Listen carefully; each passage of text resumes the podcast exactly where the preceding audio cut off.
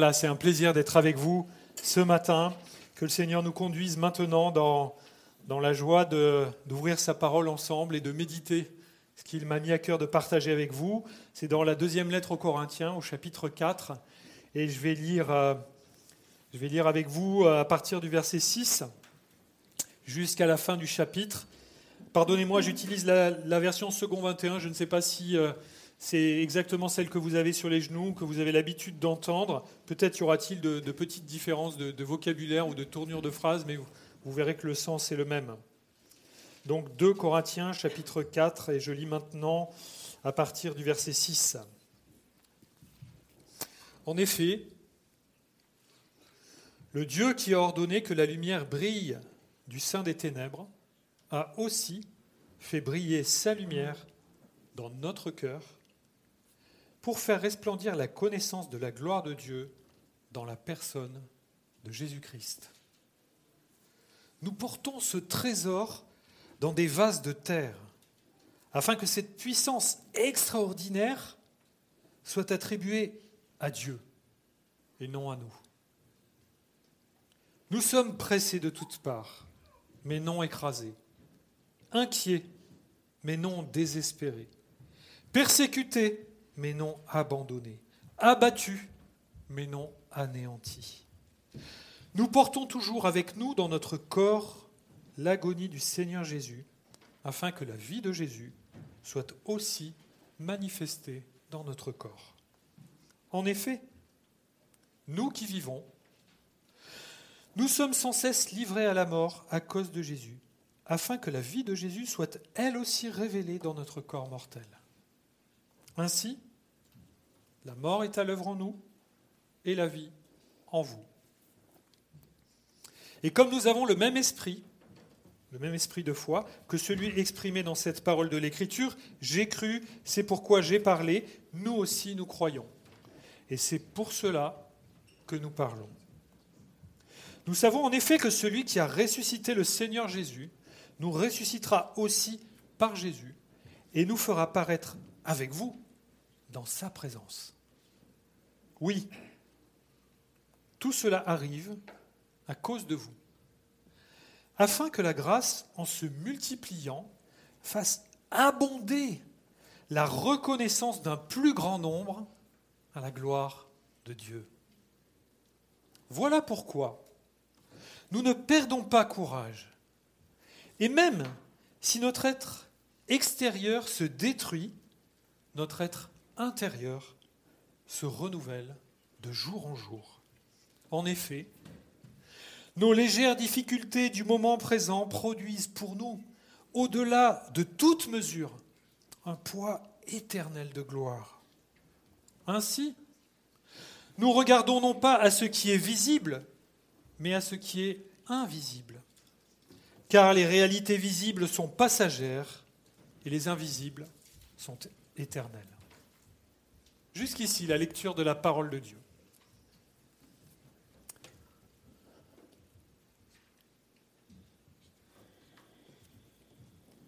Les deux lettres qui ont été écrites, qui nous sont parvenues, qui ont été écrites par Paul à l'intention de l'église de Corinthe qu'il avait lui-même fondée, sont des lettres qui sont remplies de tensions, l'amour de l'apôtre et de son entourage pour cette église, et en même temps une certaine tristesse, parce que dans l'église de Corinthe, il y avait euh, des murmures, et même plus que ça, des tensions qui s'exprimaient pour dénigrer l'apôtre Paul et son travail.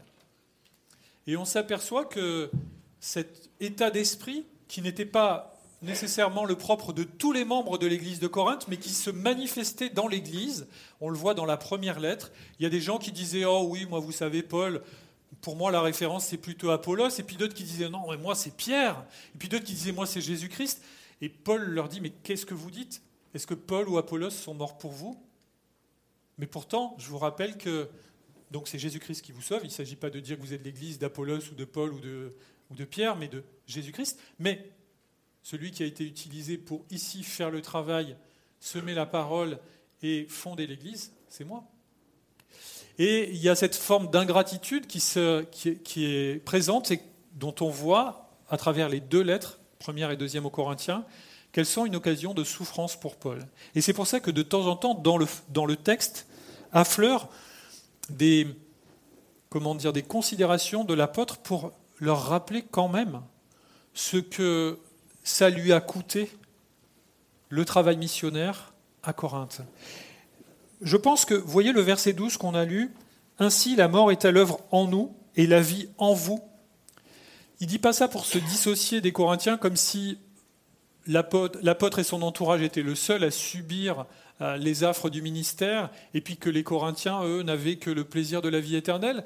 Mais c'est quand même pour montrer le contraste, et on va y revenir, parce que ce contraste, il est présent dans le texte qu'on a lu, entre euh, l'engagement de Paul, ce, que ça, ce par quoi le Seigneur l'a fait passer pour faire naître une église à Corinthe, dans cette ville qui était vraiment réputée pour euh, sa vie dissolue, c'était une ville qui était économiquement, disons, à la croisée de, chemins euh, commerciaux importants. Et donc, euh, là où il y a beaucoup d'argent, il y a aussi beaucoup de manières de s'éloigner de Dieu.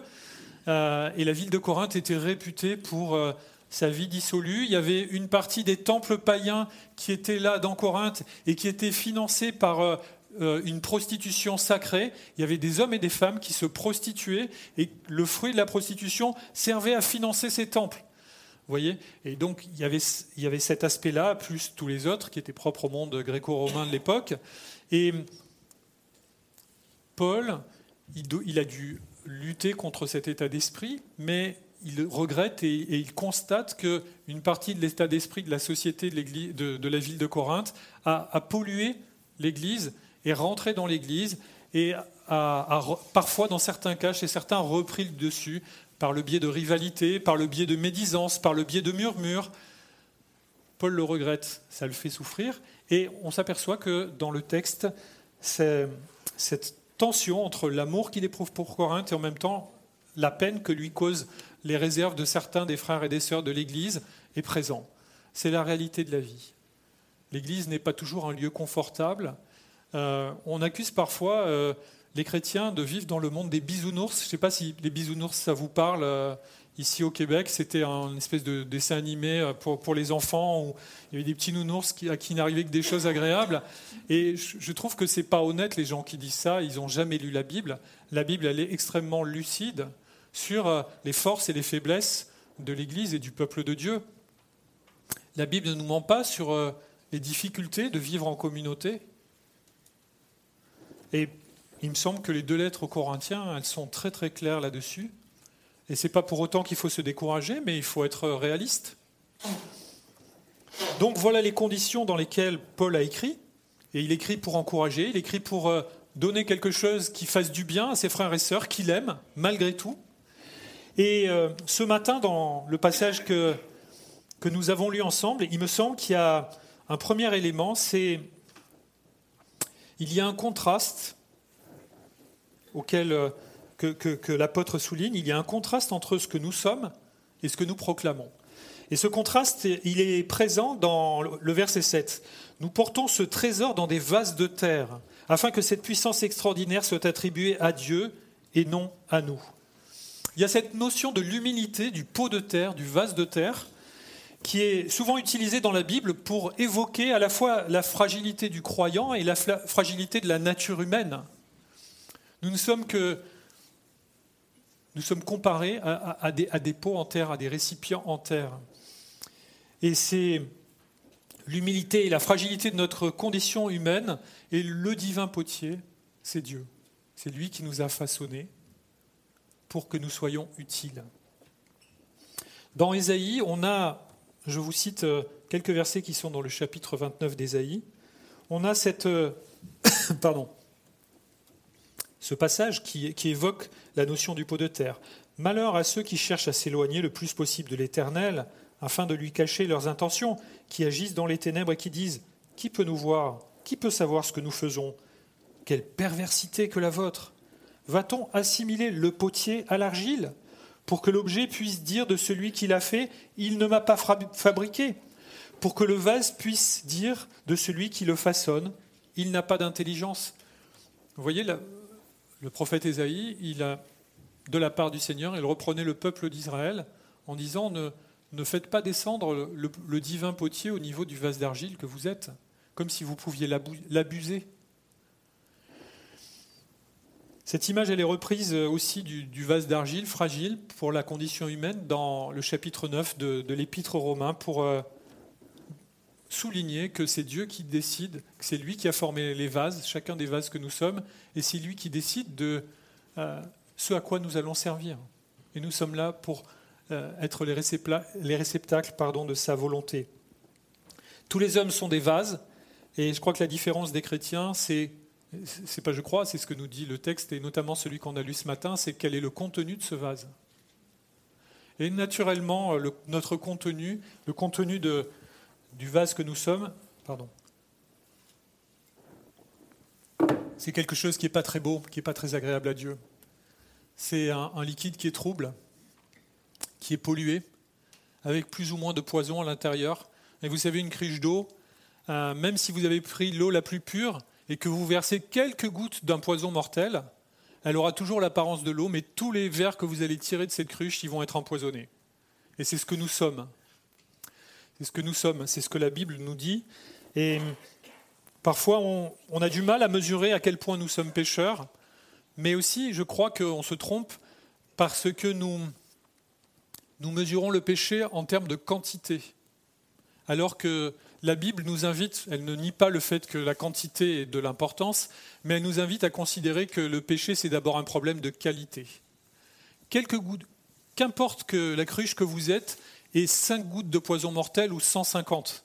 Bien sûr que dans, votre vie et la façon de vivre, ça va changer s'il y a vraiment euh, le péché qui déborde dans tous les domaines de votre activité, mais aux yeux de Dieu, même l'homme le plus respectable est pollué par cette révolte naturelle. Cette cruche, quand euh, la vie est transformée, quand le Saint-Esprit régénère la personne, la fait, naître de nouveau, cette cruche, elle est placée sous une source d'eau jaillissante. Et elle va se remplir et les saletés vont déborder, vont sortir au fur et à mesure. Et ça, c'est notre vie terrestre. Il y a encore des saletés, mais elles sont en train de se décrocher et elles sortent et quelle est cette eau qui nous remplit? Eh Bien, c'est la parole de Dieu, c'est l'œuvre du Saint-Esprit en nous qui jaillit jusque dans la vie éternelle. C'est ce que nous dit la parole de Dieu. Et c'est pour ça aussi qu'il est tellement important de rester en contact avec cette parole et puis euh, de saisir toutes les occasions de mieux la comprendre. C'est pour pouvoir en déborder parce que c'est cet outil-là, ce moyen-là que le Seigneur utilise pour nous sanctifier, pour nous faire grandir et pour nous amener à, non seulement à ressembler à Christ, mais aussi à être des vases utiles qui lui soient agréables. il y a donc un contraste qui est évident dans le texte qu'on a lu entre ce vase humble que nous sommes et qui a été façonné par le divin potier, et puis le trésor qu'il contient. Et euh, quel est ce trésor? Eh bien ce trésor, on, on l'a lu au verset 6, la lumière que Dieu fait briller dans notre cœur pour faire resplendir la connaissance de la gloire de Dieu dans la personne de Jésus-Christ. Voilà quel est le trésor que nous devons porter. Qui est Jésus-Christ pour vous? Est-ce que Jésus-Christ est la personne la plus importante et le centre de votre vie? Est-ce que votre vie, est-ce que ma vie est centrée sur Jésus-Christ? Est-ce que vous aimez Jésus-Christ plus que votre femme, votre mari, vos enfants, vos parents, vos amis, vos frères et sœurs, vous-même. Si vous n'aimez pas, si je n'aime pas Jésus-Christ comme cela, je ne suis pas chrétien. Je suis rempli d'illusions. Christ doit être le centre de ma vie. Est-ce que c'est facile? Est-ce qu'on y parvient facilement? Non. Tout mon être, naturellement, lutte contre ce, commandement, ce commandement pourtant salutaire de la parole de Dieu. Et ma vie, tous les jours, remet au centre de mes préoccupations ma propre personne, mes envies, mes besoins. Moi, moi, moi, moi. Naturellement, je suis égocentrique. Et pardonnez-moi de vous le dire, mais peut-être l'avez-vous constaté sans que j'ai besoin de vous le dire, vous l'êtes aussi, nous le sommes, nous naissons égocentriques. C'est aussi une question de survie. Le bébé qui naît doit pleurer pour que ses parents s'occupent de lui, dire il y a un truc qui va pas, la couche est humide, j'ai faim, je ne sais pas quoi. On est élevé comme ça. Ça fait partie de la survie nécessaire. Mais si ma vie est orientée de cette manière-là, et le problème c'est qu'on est dans une société, encore plus nous qui sommes dans des pays occidentaux, qui favorisent, qui nourrit cette manière de voir les choses, c'est moi qui suis au centre de tout. Je décide, je veux, je révoque, je prends un abonnement, je résilie, j'ai besoin. C'est mes besoins qui définissent ce que je dois faire, qui définissent le bien et le mal. Est-ce que j'ai le droit d'épouser un homme, une femme, trois femmes, deux hommes? Est-ce que j'ai le droit de commander un enfant à l'autre bout de la terre à une femme qui va euh, l'héberger quelques mois et puis ensuite me le donner? Et comme ça, l'enfant aura deux, trois mères, une biologique, une adoptive, une je ne sais quoi. Cette notion dramatique qui nous fait tout ramener à un produit de consommation, elle est vraiment au cœur de notre, société occidentale et elle se répand dans le monde entier. Euh, je ne dis pas que les Occidentaux seuls sont coupables, mais voyez, elle est vraiment imprégnée dans notre culture et parfois, sans y prendre garde, ma propre manière naturelle de réagir, elle utilise cette pollution culturelle pour replacer Fred au centre de sa propre vie, pour mon propre malheur. C'est pas parce que je suis chrétien heureusement, c'est le, Seigneur est fidèle et lui, il ne me lâche pas. Personne ne peut nous ravir de sa main. Je ne suis pas en train de dire ce matin que si on est infidèle, on va perdre le salut. Ce n'est pas du tout ça. Je crois à la persévérance des saints et le Seigneur ne se repent pas de ses dons et ni de son appel. Mais la question qui se pose, c'est une fois que je suis chrétien, de quelle manière je persévère avec le Seigneur?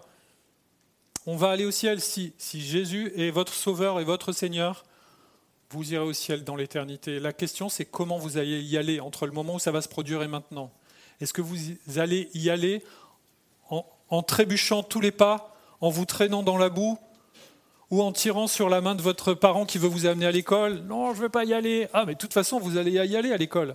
Mais on peut y aller en pleurant et, en, en, freinant comme ça, ou on peut y aller en disant oui, d'accord, ok, je veux bien t'obéir.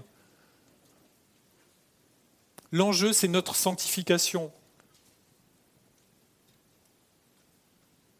Est-ce que notre communion avec notre Seigneur fait que notre vie chrétienne est une vie où rayonne la paix et la joie de Christ? Eh bien, naturellement, si nous cherchons dans nos propres capacités personnelles, notre vie chrétienne ne sera ni joyeuse, ni agréable, ni paisible.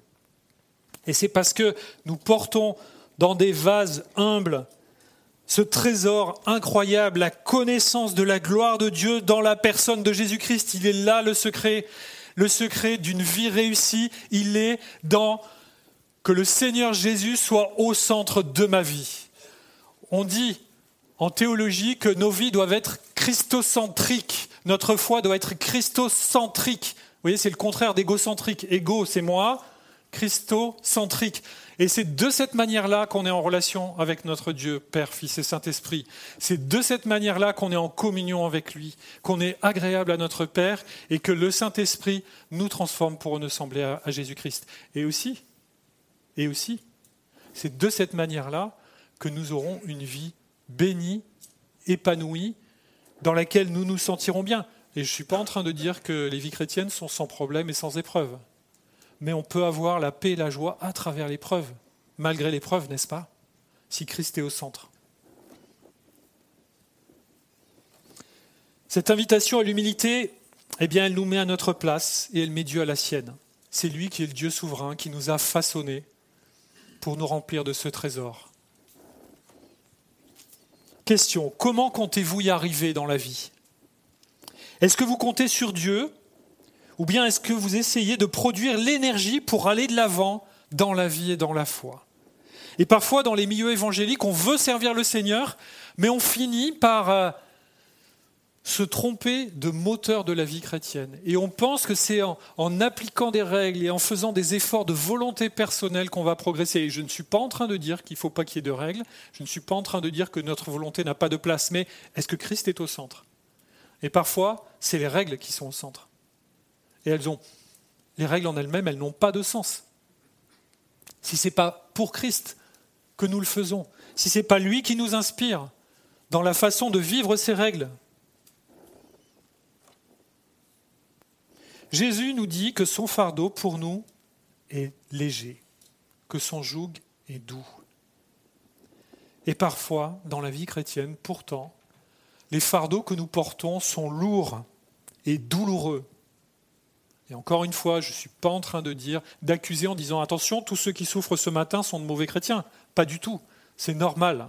Si dans vos vies il y a des souffrances, des drames, des choses qui vous font pleurer, qui vous empêchent de dormir la nuit, c'est normal, ça arrive à tout le monde. Ne laissez pas Satan vous murmurer à l'oreille tu es nul, tous les autres s'éclatent et toi ici, tu es le seul tocard à ne pas y arriver je précise, c'est pas un gros mot, tocard, je ne sais pas si vous l'utilisez.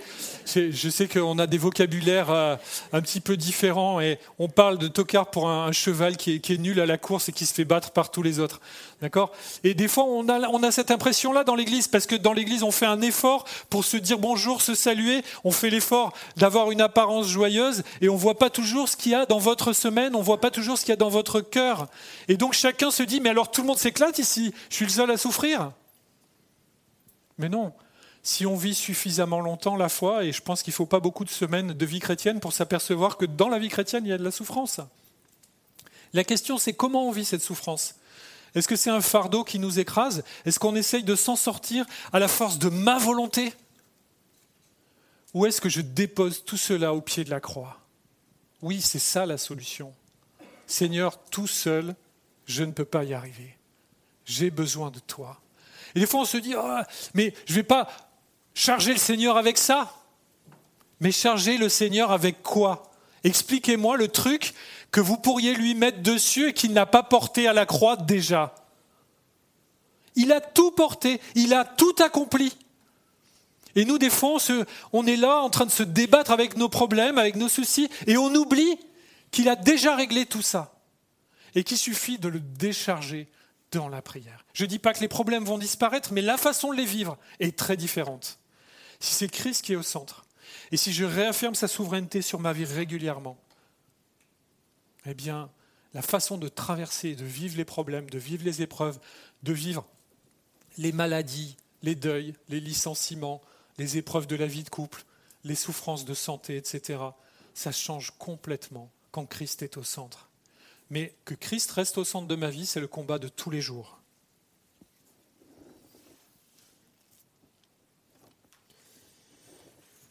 Paul, dans le texte qu'on a lu, notamment des versets 8 à 12, nous parle de la difficulté du service de l'évangile pour le chrétien. Alors bien sûr, lui, comme apôtre, il sait vraiment de quoi il parle, parce qu'il a eu à payer de sa personne de façon violente. Il a été emprisonné, maltraité, frappé, lapidé même, c'est-à-dire que ses adversaires pensaient qu'il était mort, hein, ils l'ont laissé pour mort. Et la lapidation, c'est on vous tue en vous lançant des pierres, hein, jusqu'à ce que ça casse vos os, jusqu'à ce que vous soyez euh, vraiment... Euh, voilà.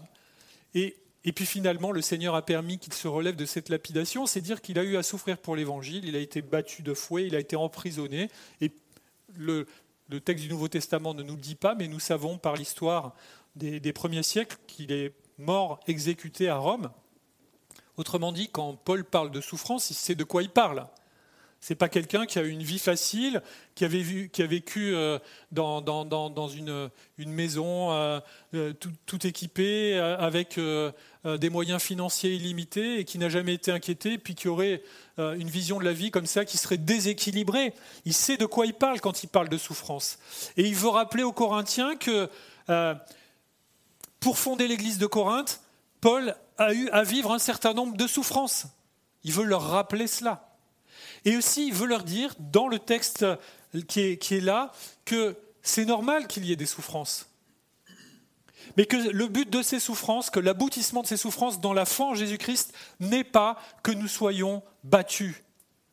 Et c'est là, vous voyez, cette énumération de termes qui sont opposés les uns aux autres et euh, que, nous avons lu ensemble, où on voit qu'il y a une balance entre euh, les versets 8 et 9, d'un côté pressé mais non écrasé, inquiet mais non désespéré, persécuté mais non abandonné, abattu mais non anéanti.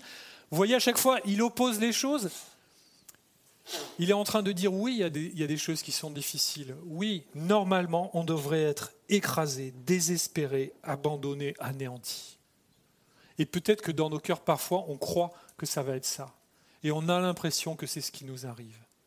Mais crions à Jésus-Christ, qui lui, lui seul, a été abandonné par Dieu sur la croix pour porter le prix de nos fautes. Mon Dieu, mon Dieu, pourquoi m'as-tu abandonné? Lui seul a été abandonné, vraiment, a été privé à ce moment-là de la grâce de Dieu. Il a vécu la réalité existentielle de l'enfer. Rien de bon, rien de bon, rien de ce qui vient de la part de Dieu, séparé de la communion avec Dieu à cause de nous. Mais nous qui sommes enfants de Dieu, en vertu du sacrifice de Jésus-Christ, eh bien, le Seigneur permet dans nos vies des épreuves. Et c'est le but de ces épreuves, c'est pas de nous anéantir, c'est pas de nous maintenir la tête sous l'eau, que le Seigneur euh, s'amuse à nous humilier gratuitement. C'est pas ça du tout.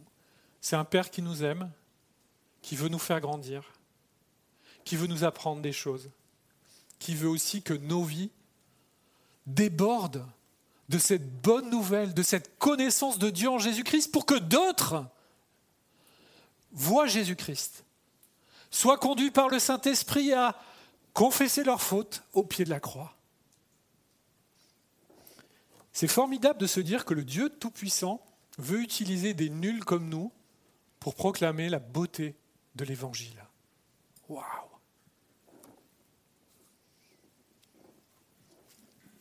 Dieu veille sur nous, 1 Corinthiens 10, 13, encore dans, cette, dans une autre lettre, donc la, la première lettre aux Corinthiens, Paul disait Aucune tentation ne vous est survenue ou aucune épreuve. C'est le même mot en grec et finalement les deux sens, même en français, sont proches tentation et épreuve. Aucune tentation ne vous est survenue qui n'ait été humaine. Dieu est fidèle. Il ne permettra pas que vous soyez tentés au-delà de vos forces, mais avec la tentation, il préparera aussi le moyen d'en sortir afin que vous puissiez la supporter.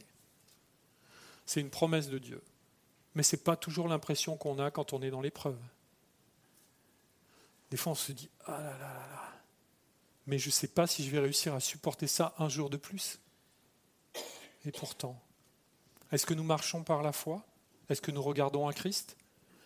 Tout ce, qui, tout ce qui charge nos cœurs, tout ce qui nous attriste, tout ce qui nous éprouve, dépose-le, déposons-le dans la prière, devant le trône de la grâce, au pied de la croix. Seigneur, voilà, ça, ça pèse sur ma vie. Délivre-moi, secours-moi.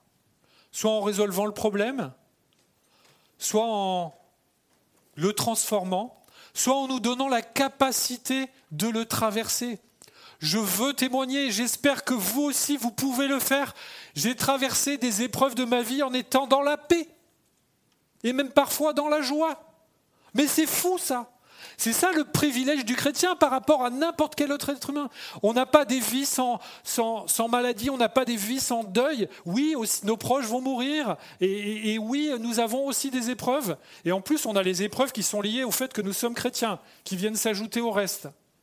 Donc on ne peut pas dire, ben, un chrétien, vous savez, des fois on présente la vie chrétienne, viens Jésus, ta vie sera réussie, euh, tu vas être augmenté, ton, ton patron va t'appeler le lundi matin, dis donc j'ai appris que tu étais chrétien, je propose de doubler ton salaire. Mais ça n'existe pas ça. Non, mais le privilège que nous avons, c'est d'être dans la communion de notre Sauveur et Seigneur et de pouvoir invoquer sa paix et sa joie dans nos vies à travers les épreuves. Quel privilège Dieu prend soin de nous comme un Père bienfaisant, veille sur ses enfants. Il veut nous faire grandir en plaçant certaines épreuves dans nos vies mais il ne désire pas nous anéantir, il veut nous encourager, il veut nous bénir. C'est pour notre bien. Vous, connaissez ce verset merveilleux Toute chose concourt au bien de ceux qui aiment Dieu, de ceux qui sont appelés selon son dessein. Aimons-nous Dieu? Oui, nous voulons l'aimer de tout notre cœur en Jésus-Christ. Et pardon Seigneur pour toutes les fois où je t'aime pas suffisamment, mais toi tu es fidèle.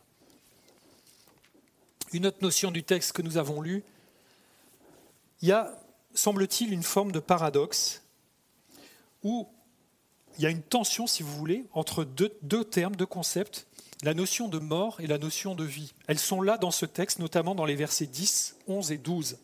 Au verset 10, il est question d'agonie d'un côté. Alors l'agonie, normalement, c'est la souffrance ultime qui vous conduit à mourir, et de vie de l'autre. Au verset 11, il est question de livrer à la mort, et puis de la vie de Jésus, et puis il est question de notre corps mortel. Et au verset 12, ainsi la mort est à l'œuvre en nous et la vie en vous.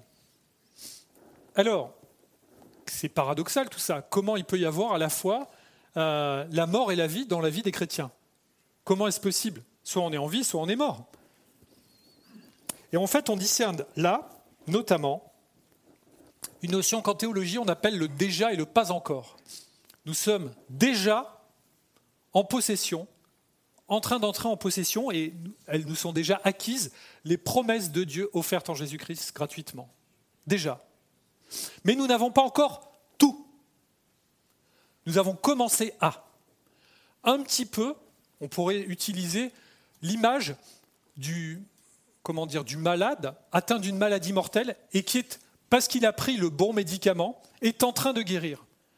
Il a encore certains symptômes de sa maladie, mais c'est sûr qu'il va guérir. Mais il n'est pas encore complètement guéri. Nous sommes déjà nés de nouveau par la foi en Jésus-Christ. Notre vie éternelle a commencé. Elle a commencé à se déployer dans notre vie par l'action du Saint-Esprit sur la base de la parole de Dieu. Nous sommes déjà entrés dans la vie éternelle et notre mort physique n'y changera rien. Éphésiens nous dit qu'on est déjà assis dans les lieux célestes en Jésus-Christ. Mais Paul dit aussi, nous ne voyons pas encore que toute chose soit soumise à Christ. Et nous l'attendons avec espérance. Et vous voyez, à cette notion de on est déjà en train d'entrer en possession, on est déjà héritier, on est déjà enfant de Dieu. Et quand je dis nous, je veux dire nous, ceux dont Jésus-Christ est le Sauveur et le Seigneur. Je ne sais pas ce qu'il en est de vous personnellement. J'espère que vous êtes dans cette situation. Si ce n'est pas le cas, confessez vos fautes. Demandez au Seigneur de vous délivrer de votre péché. Et donc on est déjà né de nouveau par la foi en Jésus-Christ, mais on n'est pas encore complètement transformé à l'image de Christ. Et le Seigneur nous dit que tant qu'on est dans cette vie terrestre, eh bien, euh, on va devoir batailler avec notre péché. Et c'est ça ce qu'on appelle la sanctification. On est déjà en règle avec Dieu par rapport au péché. Et au moment du jugement dernier, il ne restera rien contre nous pour nous enlever la vie éternelle parce que Christ a payé le prix. Ça, c'est la justification. Mais la sanctification, eh bien, c'est la mise en œuvre de cette situation d'enfant de Dieu dans nos vies. Et ça, eh ben, ça prend toute notre vie terrestre. Mais l'objectif, c'est que nous soyons irréprochables au jour de sa venue, nous dit, nous dit 1 Corinthiens 1.8. On sera irréprochable parce que lui-même va achever de nous transformer. Et vous voyez, donc il y a cette notion de déjà et de pas encore. Et parfois on se dit, je ne sais pas, est-ce que vous avez déjà été confronté à cette situation? Vous avez dit que vous avez bien intentionné, vous avez témoigné en disant que vous étiez chrétien, et puis hop, dans telle situation, vous vous êtes pas super bien comporté. Et alors à ce moment-là, le non-chrétien se saisit de l'occasion pour dire ah bah c'est ça les chrétiens, bah bravo. Et là vous êtes là en disant aïe aïe aïe. Alors qu'est-ce que j'aurais mieux fait de dire que j'étais pas chrétien ou comment ça se fait? Je crois qu'on ne doit pas essayer d'assumer une façade parfaite. Et je dis ça aussi pour nous qui sommes parents vis-à-vis de nos enfants. On ne doit pas laisser entendre à nos enfants que ah ben, papa et maman sont chrétiens, donc euh, nous on est irréprochables. Parce qu'on est en train de leur vendre un truc qui est faux si c'est le cas. Nous ne sommes pas irréprochables. Oui, on le sera devant la justice de Dieu grâce au sang de Jésus-Christ, mais même chrétiens, de tout notre cœur, fidèlement, avec persévérance, eh bien, il y a des choses qui n'honorent pas le Seigneur dans nos vies. Moi, ça m'est arrivé de devoir demander pardon à mes enfants ou à mon épouse. Pourtant, je suis le pasteur de l'Église. Je suis euh, voilà, né dans une famille chrétienne.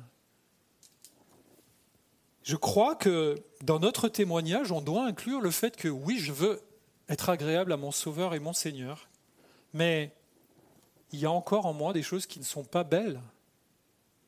Je ne peux pas aller voir le monde, entre guillemets, et dire, alors nous, chez les chrétiens, tout est parfait.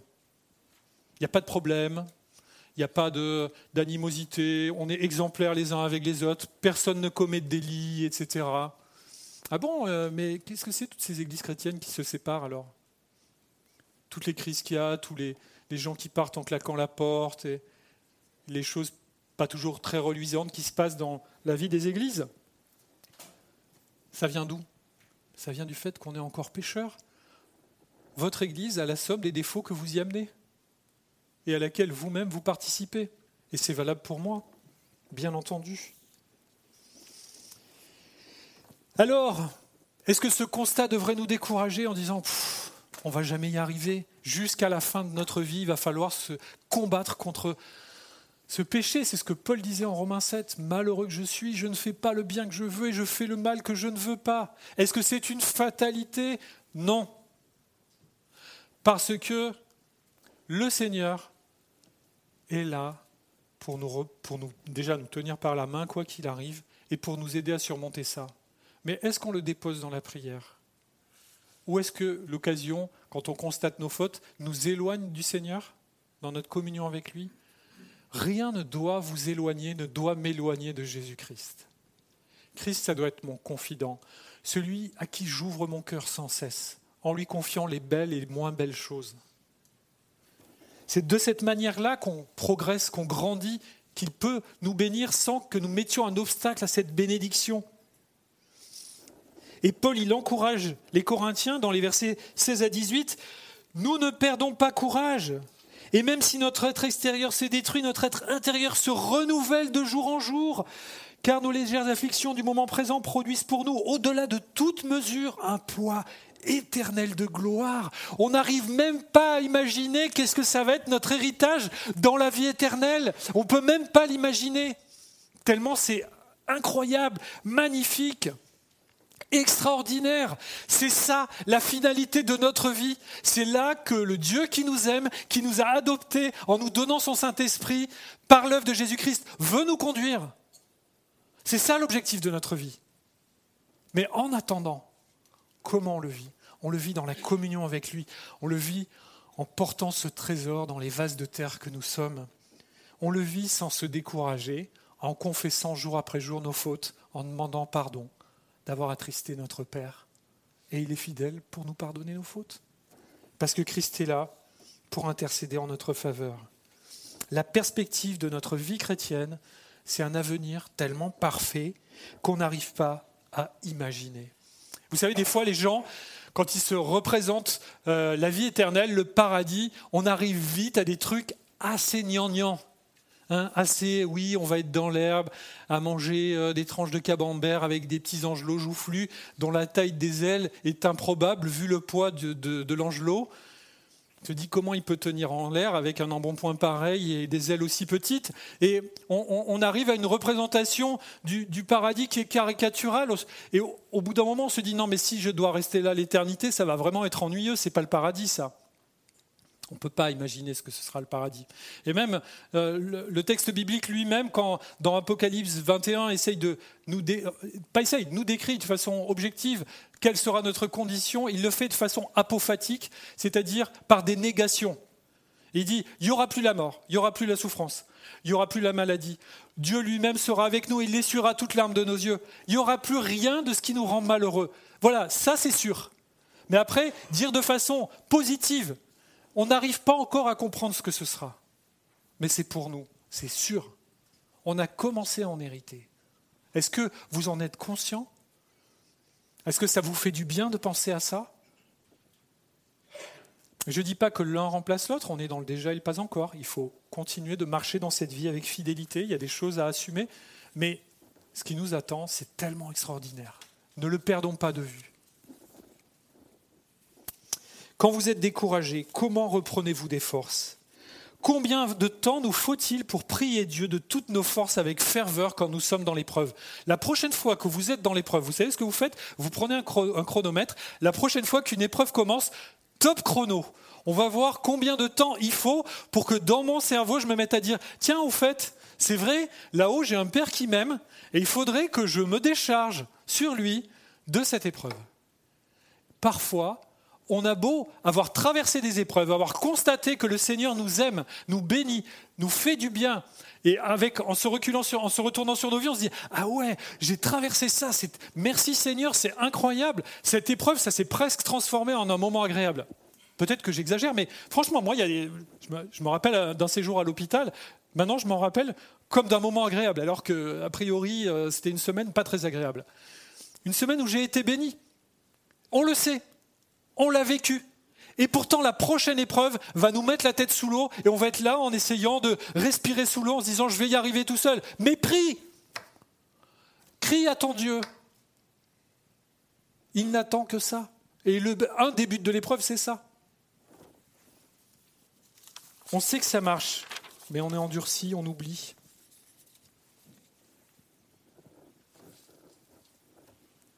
Je termine. Notre résurrection est la gloire de Dieu.